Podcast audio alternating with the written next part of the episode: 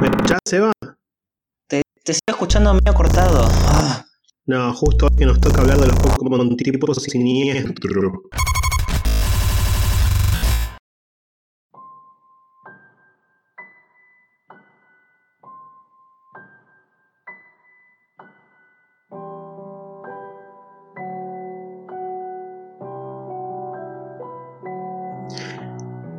Estás cansado, pero no podés dormir. los Pokémon nocturnos aullan en la noche, bajo un cielo sin luna. Si descansar para vos no es una opción, quédate despierto esta noche. Es la perfecta oportunidad para sintonizar Radio Lavanda.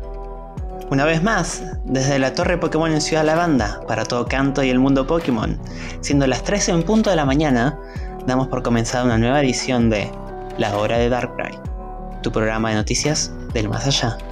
Como todas las semanas nos encontramos aquí para darles la bienvenida y acompañarlos durante la siguiente hora. Ustedes me conocen como el Dr. J y comparto el aire como siempre con el profesor S. Buenas noches S.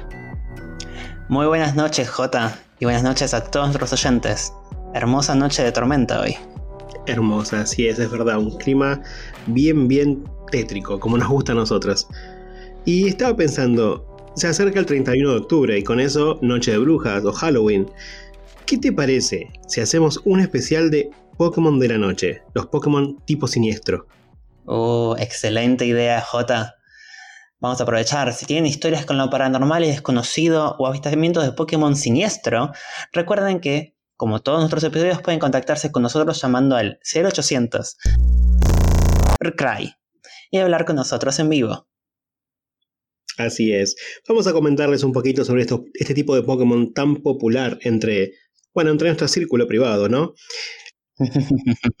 Se conocen actualmente 66 Pokémon de tipo siniestro, lo que representa un 7,4% de todos los Pokémon, posicionándose en el octavo tipo más raro. Me gustaría que, que haya muchos más. sí, pero bueno, con, junto a los Pokémon fantasmas, son todos nuestros Pokémon favoritos. Así es. Son especialmente fuertes contra los Pokémon tipo psíquico, activamente considerados como los Pokémon más poderosos. Ya no, tomen. Eh, en algunas regiones del mundo se los conocen también como Pokémon malvados u oscuros. Qué injusticia, qué injusticia. No todos los Pokémon de tipo siniestro son malvados. Muchos sí lo son, pero no todos. ¿Te parece, ya que hablamos de el Día de Brujas, empezar a comentar un poco sobre los Pokémon que más típicamente se asocian con ellas? Los Pokémon gatunos. Me parece perfecto. Y justamente en este caso tengo un mensaje de Winston de Motorstock en la región de Galar. Lo paso a leer. Hola JS, los vengo escuchando bastante seguido. Hace semanas que durante las noches vengo escuchando maullidos, gritos y peleas de los Nikit y Purloin que viven por acá. Al parecer usan mi tejado como ring de boxeo para peleas clandestinas. Ya no sé lo que es dormir, pero gracias a ello empecé a escucharlos por las noches. La radio está buenísima. Ay, muchas gracias. Como dijo Winston. ¿Winston? Sí, Winston de Motorstock. Sí, bueno, eso- esos Pokémon la verdad que son unos pilluelos. Los Purloin aman robarle cosas a la gente y disfrutan mucho de la frustración que causan a aquellos que roban. Y Nikit, por otro lado, eh, es un Pokémon bastante inteligente, pero odia buscar su propia comida, así que también prefiere robar la comida de los demás. Es muy gracioso, la verdad. Con su cola va moviéndola y borrando sus propias huellas para que no puedan perseguirlo. Muy, muy, muy inteligente. Pero ambos tienen una personalidad bastante similar. En Unova no hay Nikit, por eso los Purloin suelen vivir tranquilos, robando a Pokémon y humanos por igual, eh, sobre todo en esos callejones de las ciudades. Pero en Galar es muy común ver a ambas especies peleando, más aún cuando evolucionan. Thibault y Leopard son mucho más territoriales y se la pasan peleando. Encima ambos son del tipo siniestro, por lo que no tienen ventaja sobre el otro, lo que hace que las peleas sean más frecuentes, porque casi nunca hay un vencedor. Sí, así que la verdad que es bastante bueno que se estén peleando Nikit y Purloin de tu techo, Winston. Eh, aprovecha ahora, porque quizás cuando evolucionen a Lipar y Thibault, eh, de la experiencia obtenida por todas estas peleas, quizás directamente te quedes sin techo. Pobre Winston. Pero bueno, Nikit y Thibault son más parecidos a zorros, no, no tanto a gatos.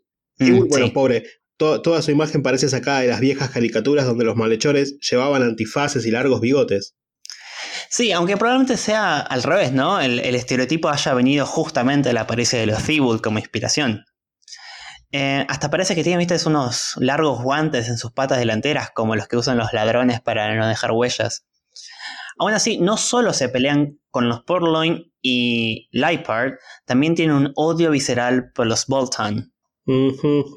Bueno, es una cosa que seguramente venga de los antiguos clubes de caza galerianos, en los que se usaba a los Bolton para encontrar y cazar a los Thieves. Sí, sí, qué terrible, ¿no? O sea, la gente de antes hacía cada cosa, por esas razones casi nos quedamos sin Lapra, sin Farfetch. Nada, qué, qué, suerte que se hayan prohibido ya esas prácticas en Galar, aunque, bueno, claramente el rencor de los Thieves sigue, sigue muy presente. Sí, sí, una suerte que se hayan prohibido. Igual, un Farfetch ahora me comería, eh, lo estoy pensando y me dio hambre. Pero bueno, no importa. Eh, otro gato del tipo siniestro es curiosamente una versión alternativa de un Pokémon de nuestra propia región, el Meowth de Alola. Sí, sí, así es. Hace un tiempo atrás, los Meowth eh, fueron introducidos en la región de Alola como un regalo hacia los nobles de la región. al parecer, el estilo de vida lujurioso en la realeza los convirtió en un tipo de Pokémon egoístas, eh, orgullosos y bastante, bastante astutos igual, ¿eh? Siempre el humano interfiriendo en el medio. Un claro ejemplo de selección artificial de los Pokémon. Eh, tenemos Pokémon de tipo normal que se volvieron siniestros por interactuar con nosotros. Así es. Luego de que la monarquía aloliana fuera derrocada por la invasión de Unova, eh, y bueno, y el posterior golpe de Estado que pasó, ¿no? todas cosas muy terribles. Eh, los Meowth a Lola se terminaron escapando y se volvieron salvajes. Hasta que, bueno, es lo que tenemos hoy en día, ¿no? Que se puede encontrar en la naturaleza de Alola. Mm, muy típico, muy típico de Unova eso de invadir otras regiones. Aún así, es curioso cómo la región de Alola, con lo pacífica y natural que se ve, haya convertido a tantos Pokémon en el tipo siniestro. No solo a los Meowth y Persian de la región, sino también tenemos en Alola a, los Ratata, Raticate, Grimer, Mac, hay un montón. Sí, sí, es, es, bastante, es muy, muy curioso, ¿no? Em, nosotros acá en, Canto no, casi no tenemos Pokémon siniestros autóctonos y bueno, se los llevaron de acá y ya los volvieron siniestros en otros lados. Em, los Ratata también son una especie introducida en la región de Alola, pero esta vez, o sea, no fue a propósito, llegaron por su propia cuenta en los barcos rápidamente se empezaron a reproducir y fueron una plaga eh, en las islas. Hasta que, bueno, decidieron introducir a Yangus para controlar la población de estos roedores. Entonces así los ratata, que principalmente son de campos abiertos, como tenemos acá en la Ruta 1, eh, para evadir a los predadores, se volvieron nocturnos y se desplazaron hacia las regiones más urbanas, y estos cambios de hábito los convirtió lentamente en el tipo siniestro. A mí particularmente me causa mucha gracia el Ratakate de Alola, porque por esta vida más urbana que llevan, comen mucha comida más calórica y, eso los hace un poco rechonchitos. No sé si serán tipo siniestro por eso, pero es la típica representación del pecado capital de la gula, ¿no? Aún así es muy selectivo con la comida, no come cualquier cosa, prefiere alimentos de buena calidad. De hecho, existen rumores que, de que un restaurante de alta calidad y clase usa un Ratakate para seleccionar ingredientes para comprar y lo dejan probar incluso las nuevas recetas. Oh, ¿qué, qué restaurante es ese? No, no, no ese. Se dice el pecado, pero no el pecador. Bueno, igual la verdad es que no quiero saber que un restaurante tiene trabajando a ratas en su cocina. Aunque estén escondidas debajo de los sombreros del cocinero, prefiero no saberlo.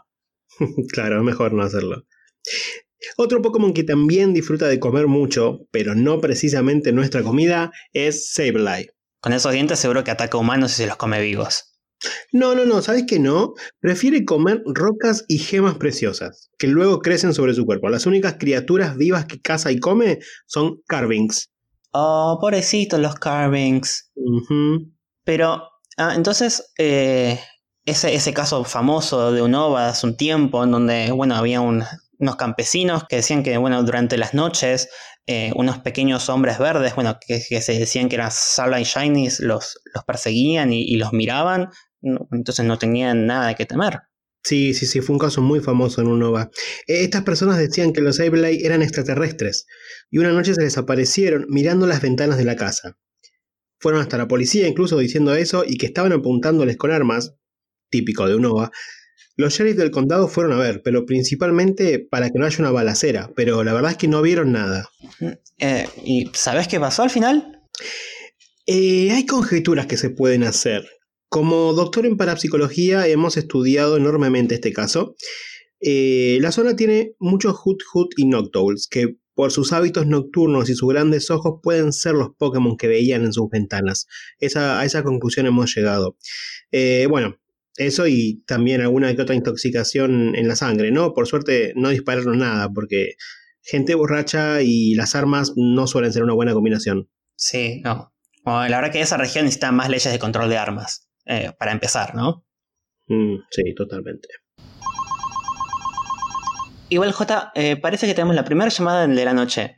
Hola, estás hablando con la hora de Darkrai. ¿Cuál es tu nombre y de dónde nos llamas? Bonjour, mi nombre es Anthony de Town en Calos. Buenas noches.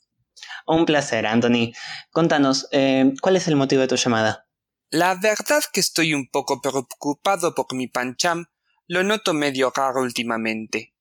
Hola, Anthony. J te saluda. Decime, ¿qué es lo que pasa con tu pancham?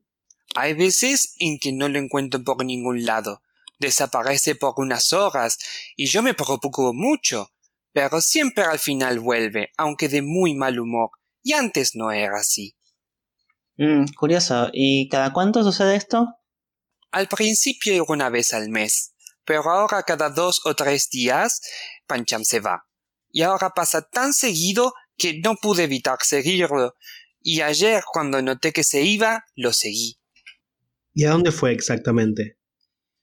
Lo seguí hasta la ruta 5 en donde se encontró con una pandilla de Scaris. Me dan mucha mala espina esos Pokémon, porque tienen una actitud muy pandillera, como que no andan nunca en nada bueno. Pero mi Pancham se juntó con ellos como si fuera un gran amigo, hasta los vi compartiendo berries, y hasta... ¿Y, ¿Y qué pasó? Hasta que empezaron a pelear, así de la nada. Cinco Scaris contra mi pobre Pancham. No, pero eso es una pelea muy injusta. Una horda de Pokémon contra uno solo. Sí, pero mi Pancham pudo ganar. Debe ser porque es un tipo lucha contra los tipos oscuros de Scary. Me puse feliz porque pensé que Pancham estaba retando a duelo contra los Scaris y que no les podía ganar. Pero... No, cuando terminó la pelea, Pancham estuvo un rato quieto y se puso a llorar. Hizo todo un berrinche. No pude estar más escondido y fui a ver a mi bebé, que se asustó un poco cuando me vio, pero no me alejó, solo siguió llorando hasta que se quedó dormido. Oh, cosita. ¿Siguió luego de mal humor? Mmm, como si como sa, más o menos. No estaba de mal humor como siempre cuando vuelve, pero estaba muy triste, como muy caído. No me podía mirar a la cara, creo que porque le da vergüenza que lo haya visto luchar.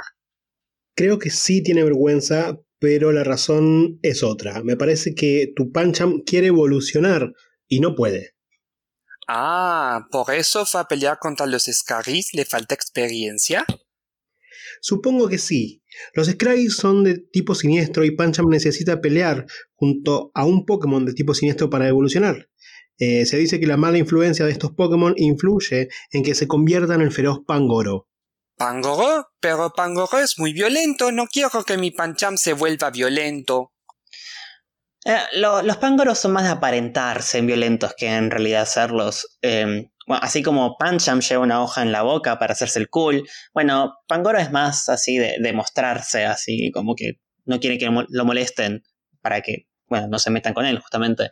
Pero de hecho es un Pokémon bastante, bastante justo. Eh, suele usar su, gran fuerza para defender a Pokémon débiles de otros Pokémon un poco, bueno, más abusivos.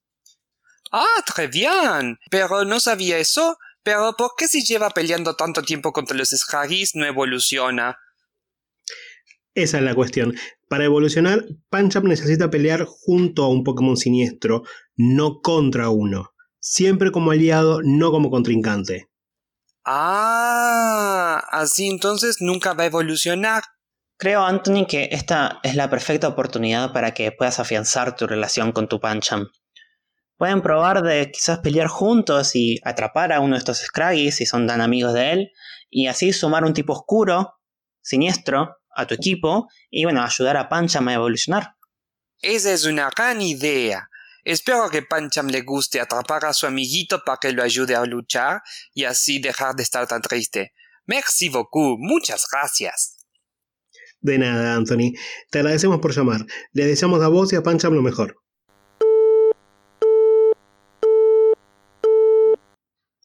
Qué bien poder ayudar a entrenadores y Pokémon por igual a conectarse. Seguro que ese Pancham será un gran Pangoro en algún momento. Ya, lo veo ahí defendiendo de bullies a distintos Pokémon. Em, bueno, hay justo dos Pokémon que lo consideran bullies, eh, especialmente también Pokémon tipo siniestro. Crocodile, el bully de las arenas, y Sharpedo, el bully de los mares. Bueno, cualquiera que haya nadado en las aguas de la isla de la armadura en Galar puede dar fe de eso. Sí, sí. Y bueno, justo es el protagonista de la curiosa serie de películas de clase C, Sharpedo Neido, por esa misma razón. Eh, por otro lado, esos Scraggy parecen, parecen buena onda al ayudar a Pancham, pero hay que tener cuidado porque tanto ellos como su evolución son muy orgullosos en las peleas. Sus comunidades tienen sistemas de jerarquía en la que los Scraggy, con la piel de sus piernas más laxa, y los Scrafty, con la cresta más larga, dominan, y son muy pero muy territoriales. Sí, sí, aún así igual se, cuidan bastante entre ellos. Em, hay otros Pokémon de tipo siniestro que también tienen similares jerarquías, que son los Markcrow y Hunchcrow. Así es, y de hecho tenemos un mensaje de un oyente encino con un problema con Markcrows, así que lo voy a leer. Dale. Hola JS, les escribo para que me ayuden, por favor. Tengo una tienda de joyas en Ciudad Eterna. Últimamente, mientras estoy cerrando el local y voy al depósito de atrás a contar el inventario, una bandada de Markrows irrumpe en mi tienda y se lleva cualquier cosa brillante que encuentre. Cierro ah. la puerta, pero saben abrirla de todas formas, y hasta una vez puse el cerrojo y un muy maldito rompió un vidrio con una piedra para entrar de todas formas. Ya no sé qué hacer. Hasta probé con darles comida para que no me roben mi mercancía, pero terminaron llevándose la comida y mis joyas. Me da miedo tener que seguirlos para recuperar mis cosas porque se meten al bosque eterno en la noche. Muchas gracias. ¿Tienen alguna sugerencia para lidiar con ellos? Saludos, Hikari. Bueno, hola Hikari. Y bueno, en primer lugar, haces muy bien en no seguir a los Markrow porque son también Pokémon muy inteligentes y evitan ser capturados al guiar a las personas que los persiguen a senderos oscuros y montañosos donde, bueno, generalmente la gente se pierde.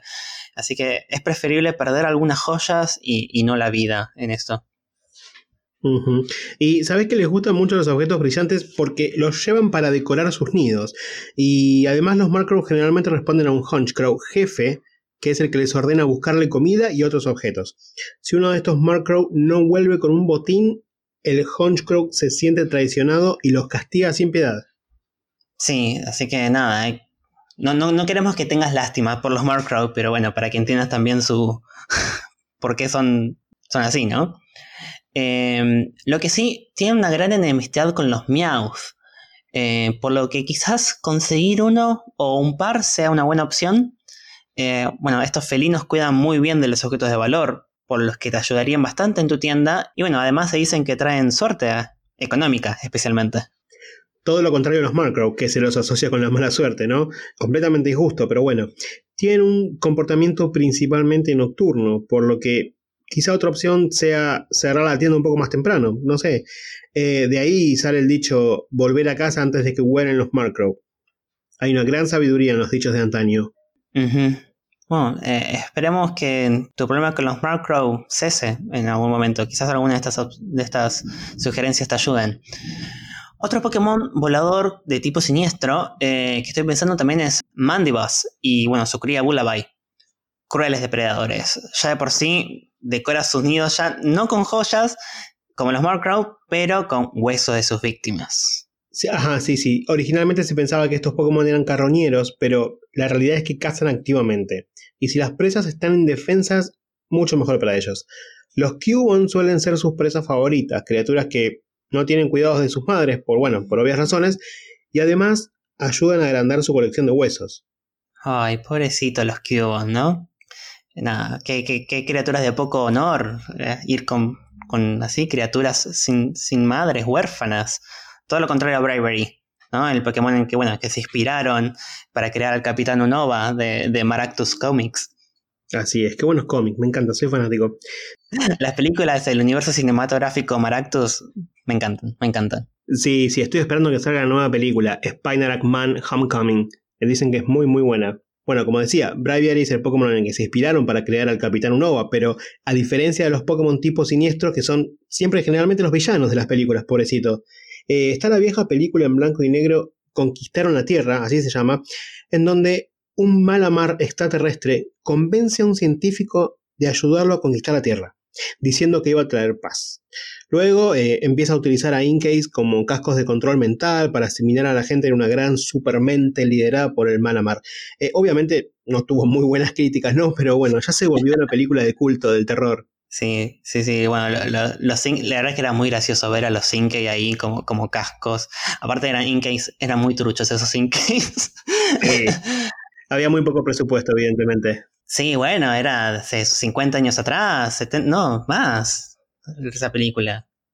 Eh, pero bueno, nada, sí, igual, o sea, también por esa película mucha gente después tenía muchos miedos de, cruzarse con Incase porque pensaban que les iban a, atrapar la cabeza y controlarlos. No, cualquiera, cualquiera, no, la verdad. Pobrecitos. Bueno, J, para, tenemos otra llamada. Buenas noches, estás al aire en la hora de Darkrai. ¿Cómo es tu nombre? Buenas noches, soy César. ¿Qué tal, César? Un gusto escucharte. Contanos, ¿por qué nos llamas? Llamo porque tengo un poco de miedo. Me acaba de pasar algo que está considerado como mala suerte y quería saber si, si habría alguna manera de evitar que ocurra una catástrofe. Hola César, ese te saluda. Em, no, no entendemos, o sea, ¿por qué decís que va a ocurrir una catástrofe? ¿Qué, ¿Qué es lo que te pasó? Lo peor que le puede pasar a una persona. Acabo de ver un Absol. Ah, ya veo por dónde viene la cosa. Eh, contanos, César, ¿cómo fue que lo viste y dónde? Vivo en Fallarboard Town, cerca del monte. Como el día está lindo, estaba en mi jardín regando las plantas, cuando de repente vi pasar algo muy cerca mío. Cuando miré para ese lado, el Pokémon frenó y se quedó mirándome unos segundos. Luego miré hacia el monte, aulló y salió corriendo nuevamente hasta desaparecer. Mm, ¿Y vos estás seguro que era un Absol? Sí, claro, completamente. Tenía la piel blanca como la nieve y ese cuerno negro característico. Si bien nunca había visto uno en persona, sí vi muchas veces fotos de ellos. Sí, hay que reconocer que Absol es un Pokémon hermoso. Muchos entrenadores de Pokémon tipo siniestro lo tienen en su equipo.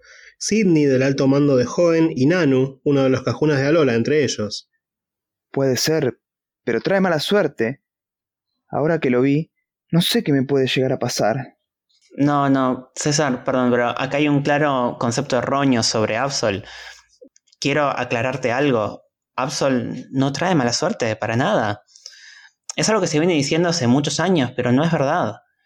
La gente lo empezó a odiar por ese motivo y es por eso que rara vez se acercan a ellos. ¿E-, ¿Están seguros? Sí, sí, claro. De nuevo, Absol no trae mala suerte.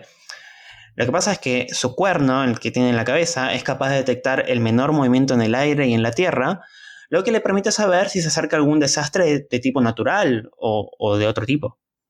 Exactamente. Y porque puede detectar estos desastres, se le aparece a las personas para advertirles de ellos, pero definitivamente Absol no es el causante. Pero... Entonces me están diciendo que Absol no trae mala suerte, pero que una catástrofe va a ocurrir igual. Oh, sí, sí, seguramente. Y probablemente una grande si hizo que Absol bajara de la montaña para advertirte.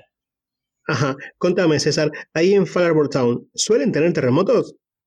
¿Terremotos? No, por acá nunca. Esperen, tengo que irme. Empezó a llover muy muy fuerte. Creo que es una tormenta enorme.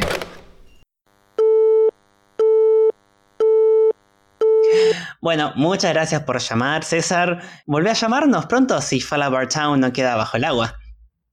Me entra una duda ahora, ¿será una tormenta natural? ¿O alguien habrá despertado otra vez a Kyogre? Viste que la gente de joven medio que no entiende, ¿no? Que no hay que hacerlo eso.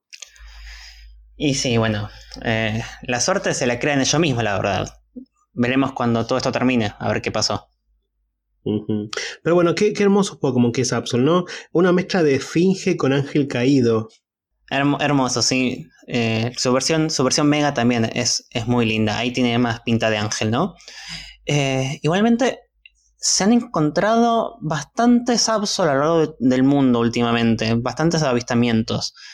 Es algo que, bueno, bueno, ve- vengo siguiendo las noticias, así que el llamado de César no, no me sorprendió tanto. Esto podría indicar que alguna catástrofe a nivel mundial eh, puede ocurrir en los próximos días. O quizás ya está ocurriendo. No sé. Habrá que esperar. Supongo que sí. Eh, aún así, aunque son difíciles de encontrar los Absol, hay lugares en donde suelen aparecer más frecuentemente, usualmente en lugares donde ya han ocurrido catástrofes previamente. Por ejemplo, en la región de Sino pueden encontrarse en la ruta 213, cerca del lago Valor, el cual fue drenado por el equipo Galactic, y también aparecen en el monte Coronet, cerca de donde Giratina fue liberado, también por el equipo Galactic. Por favor, espero que esta gente siga, no esté operando ya. Todo. Después también en Unova se encuentran en la ruta 13. Qué numerito, ¿eh? Justo para. Bien Jetta. La otra también era 213, ¿no? Sí, sí, 203 en sí, no es verdad. Sí, quizá, no sé, por eso también lo, lo relacionan con la mala suerte, este Pokémon, pobrecito. Pero Y bueno. seguramente. Eh, la ruta 13 de Unova es el lugar donde el equipo Plasma comenzó su plan de congelar la región con la fuerza de Kyurem. Siempre está relacionado con los equipos, ¿no? Con Mm, los equipos sí. villanos de la. Me acuerdo. Estuvo en todas las noticias. Fue un- fue uno- fueron unos días terribles. Sí, de- después le echan la culpa a Absol, ¿a vos te parece? No, no, pobrecito. Él, él está ahí dando vueltas, advirtiendo a la gente nada más y bueno, le echan la culpa a él. ¿Qué va a hacer? Eh, pero por último, en la región de Alola, Absol suele encontrarse en la cercanía de la villa Tapu, que fue destruida en su momento por Tapu Bulu cuando construyeron un supermercado Ultra Ganga en su terreno sagrado. Pero bueno, de nuevo, él no tiene la culpa. No, no, o sea, de como ven, todos estos desastres, supuestamente desastres, todos fueron causados por humanos. Eh, eh, equipos que solo piensan en sus propios eh, intereses y, y no en la naturaleza. No, o sea, por eso no hay que tenerle miedo a Absol. Nosotros somos más peligrosos. Sí, sí, lo venimos diciendo hace rato. Ahora, me parece que después de hablar de todos estos Pokémon siniestros, es un buen momento de una nueva historia por parte de nuestros oyentes, ese. Tenemos a H en llamada también. Hola H. Chicos, perdón, pero más justo para la temática no podría calzar, porque estoy sin luz. Bueno, H, la verdad que no pasaría si estuvieras acá en el estudio con nosotros, eso de que se te cortó la luz. Pero bueno, tenías que caerte de las escaleras y quebrarte la tibia. Seguro que lo hice a propósito para no venir a trabajar. Pero bueno, en fin, ¿vas a poder leer algo así a oscuras, H? Me estoy alumbrando exclusivamente con mi Umbreon. Saluda, Umbreon. Hola, hombre, un bebé chiquito, bonito. ¿Quién tiene un dueño torpe? ¿Quién? Vos. Sí, vos. bueno, H, si llegas a leer, contanos, ¿qué historia seleccionaste para hoy? Sí, hoy tenemos una historia muy particular. Fue enviada por... Ay chicos, me recuesta leer esto. Parece que dice Adricar. Sí, parece que dice Adricar. Y el título es La biblioteca está cerrada, pero está todo medio borroneado. No sé, pa- parece japonés, yo no sé japonés. Pero, pero vamos a intentar leerlo de, de la mejor manera posible. Muy bien, recuerden que si ustedes también tienen una historia con el más allá o son fans de la ficción de terror, pueden enviarnos sus historias y cuentos por correo a la hora de Darkrai, la torre Pokémon, Ciudad Lavanda, Canto o a nuestro mail hora-darkrai.com. Y leeremos las mejores historias en vivo. Y por favor, no nos manden nada en japonés que no sabemos leerlo. Ahora los dejamos con H y el cuento La biblioteca está cerrada.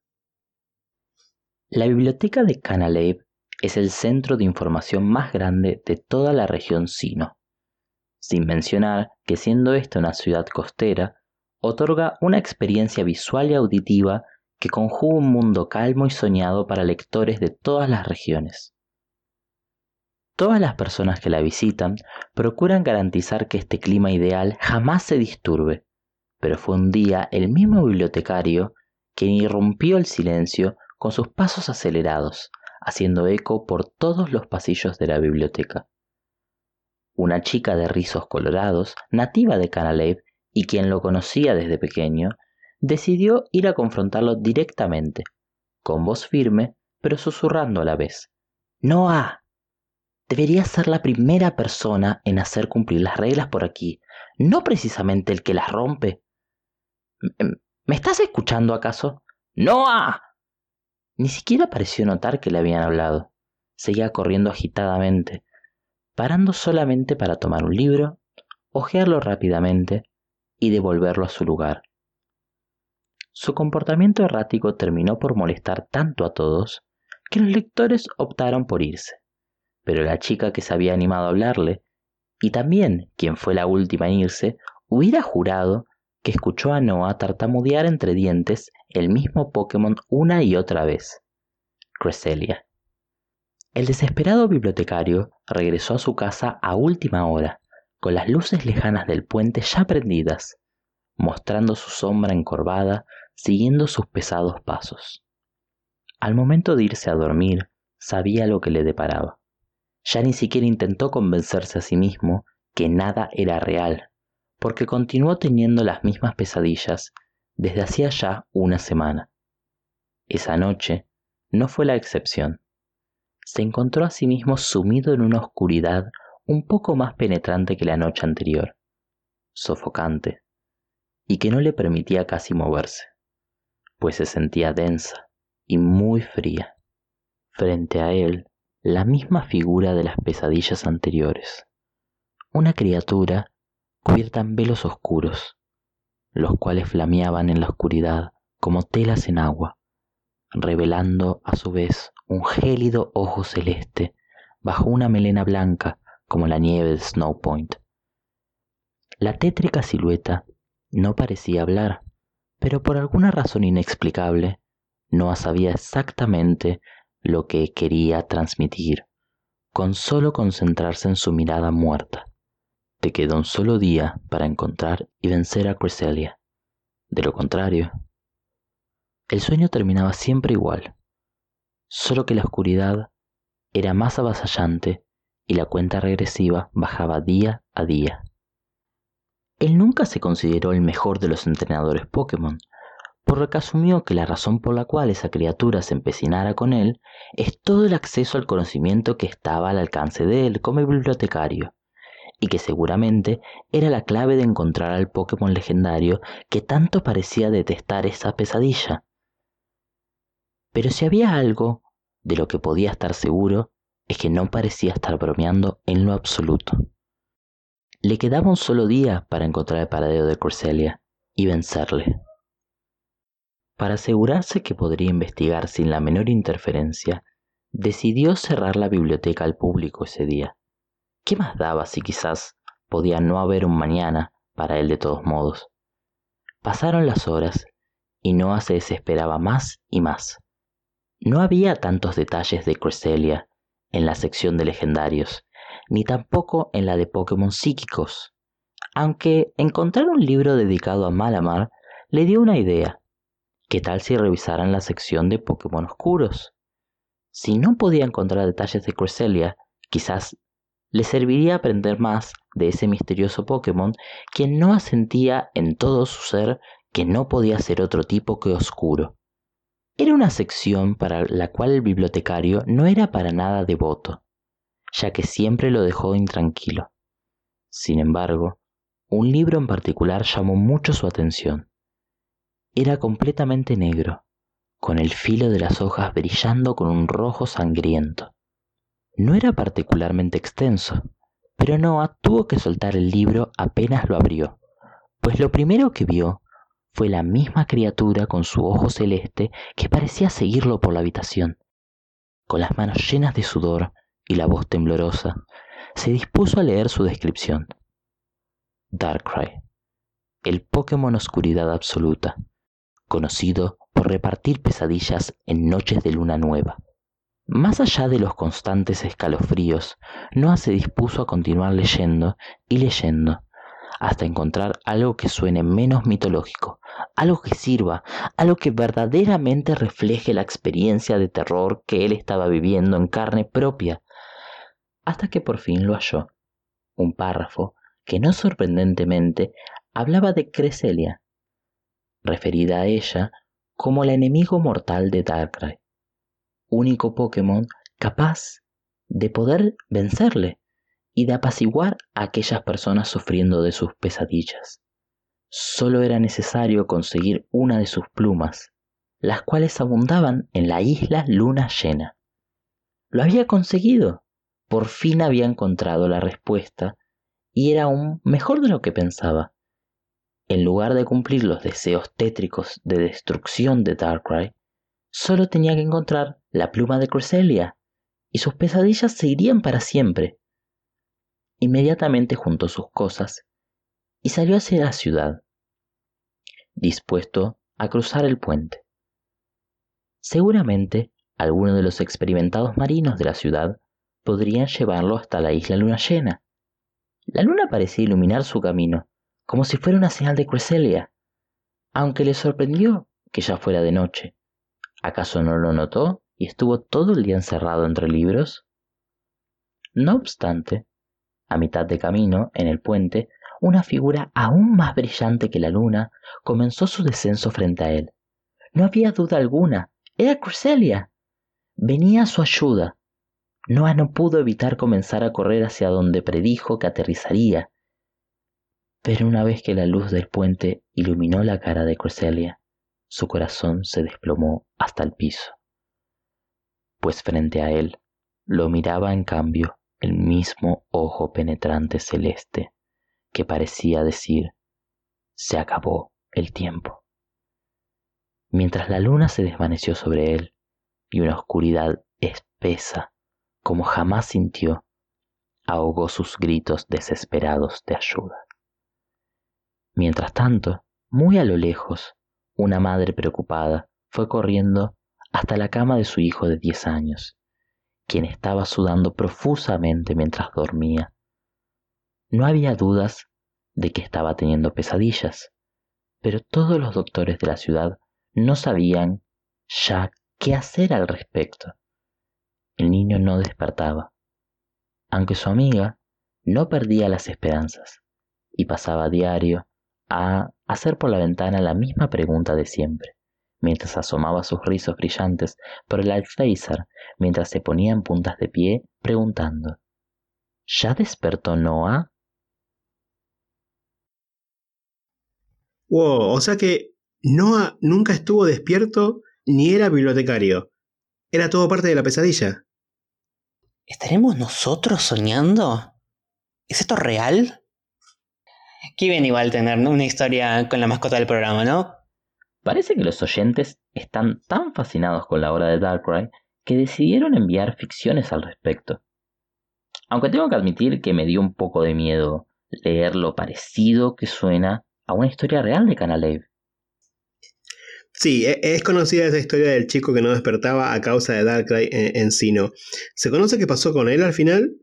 Miren, no estoy seguro de que el niño haya hoy en día podido despertarse, pero la descripción de esa niña a mí me recuerda mucho a Pedrita, ¿no les parece a ustedes?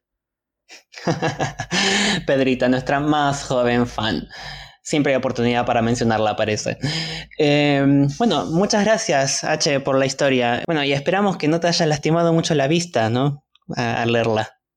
Gracias, como siempre, chicos. Y sobre todo, espero que tengan dulces sueños. Buenas noches y dulces sueños. Ojalá te vuelva la luz pronto. Me da un poquito de pena igual Darkrai. Eh, es un Pokémon bastante incomprendido, ¿no? Y sí, bueno, pero digamos que las pesadillas que causa hace que la gente le tenga mucho miedo, medio que se lo busca también. Sí, bueno, también ese es el caso. Lo único es que en realidad es un Pokémon que no le gusta mucho el contacto con la gente y, bueno, usa su poder para dar terribles pesadillas como un mecanismo de defensa. Nada, nada más que, bueno, no, no controla mucho ese poder que digamos, ¿no? Eh, bueno, así de esa forma pueden capacitar a sus enemigos y tener la oportunidad de huir. Eh, pero bueno, tiene tanto miedo a la gente que a veces puede atacar a la gente indefensa también y sin darse cuenta. Sí, yo creo que Darkrai tiene tanto miedo de nosotros como nosotros de él. Va, va, no nosotros, ¿no? Pero para nosotros es un ejemplo a seguir, ya que amamos las pesadillas y los cuentos de terror. Em, hablando hablando de, de- de historias y cuentos, hay otra historia muy conocida de alguien que cayó ante las pesadillas de Darkrai, pero bueno, lastimosamente no pudo llegar a contarlo. Bueno, al menos en este plano existencial, porque después de fallecer, sí terminamos conociendo su historia. ¿Te referís a la chica de Unova? Sí, sí, e- esa misma, esa misma, el fantasma de Villa Roris.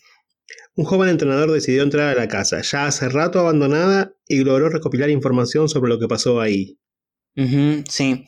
Al parecer la historia conecta con otro avistamiento de fantasmas en el puente Progreso de Unova, de, de una pequeña niña. Eh, al parecer cada tanto aparecía ahí eh, y parecía una persona real, pero se desvanecía cuando alguien se acercaba. Mucha gente la había encontrado y se había asustado mucho. Pobrecita, tenía un asunto sin resolver luego de fallecer, seguramente.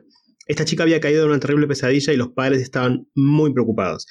Habían utilizado la ayuda de un himno y un drowsy para intentar despertarla, pero nunca pudieron.